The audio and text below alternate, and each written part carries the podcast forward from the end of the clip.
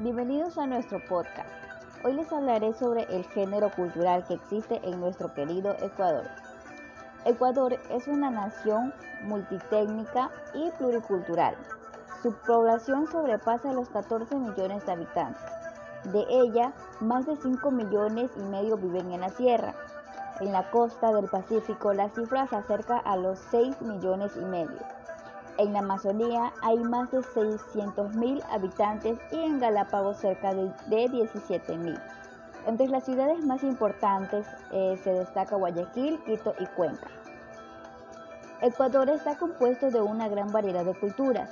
La mayoría de los ecuatorianos son mestizos y por eso la cultura de este país tiene muchos aspectos de otras. El idioma más hablado acá es el español, pero también existen otras lenguas indígenas como el quichua y el shuar. Una parte importante de la cultura ecuatoriana es el regionalismo. El regionalismo pertenece a las regiones de la costa y de la sierra.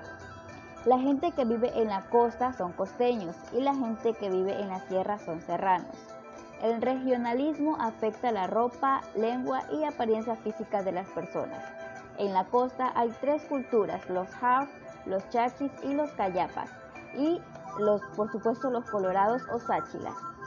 Las tres culturas son las más antiguas de la costa y como sabemos, el arte ecuatoriano consiste de la música, la literatura y las pinturas. Eh, la música de Ecuador está influenciada por las culturas indígenas y coloniales. El fandango y la zamacueca son formas de música con influencias eh, coloniales.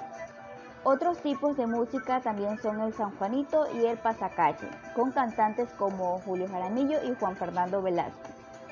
la literatura de Ecuador está caracterizada por su costumbrismo y refleja la vida del ciudadano común y corriente. Jorge Icaza, María Fernanda Espinosa y Pablo Palacios son los escritores más conocidos de acá de Ecuador.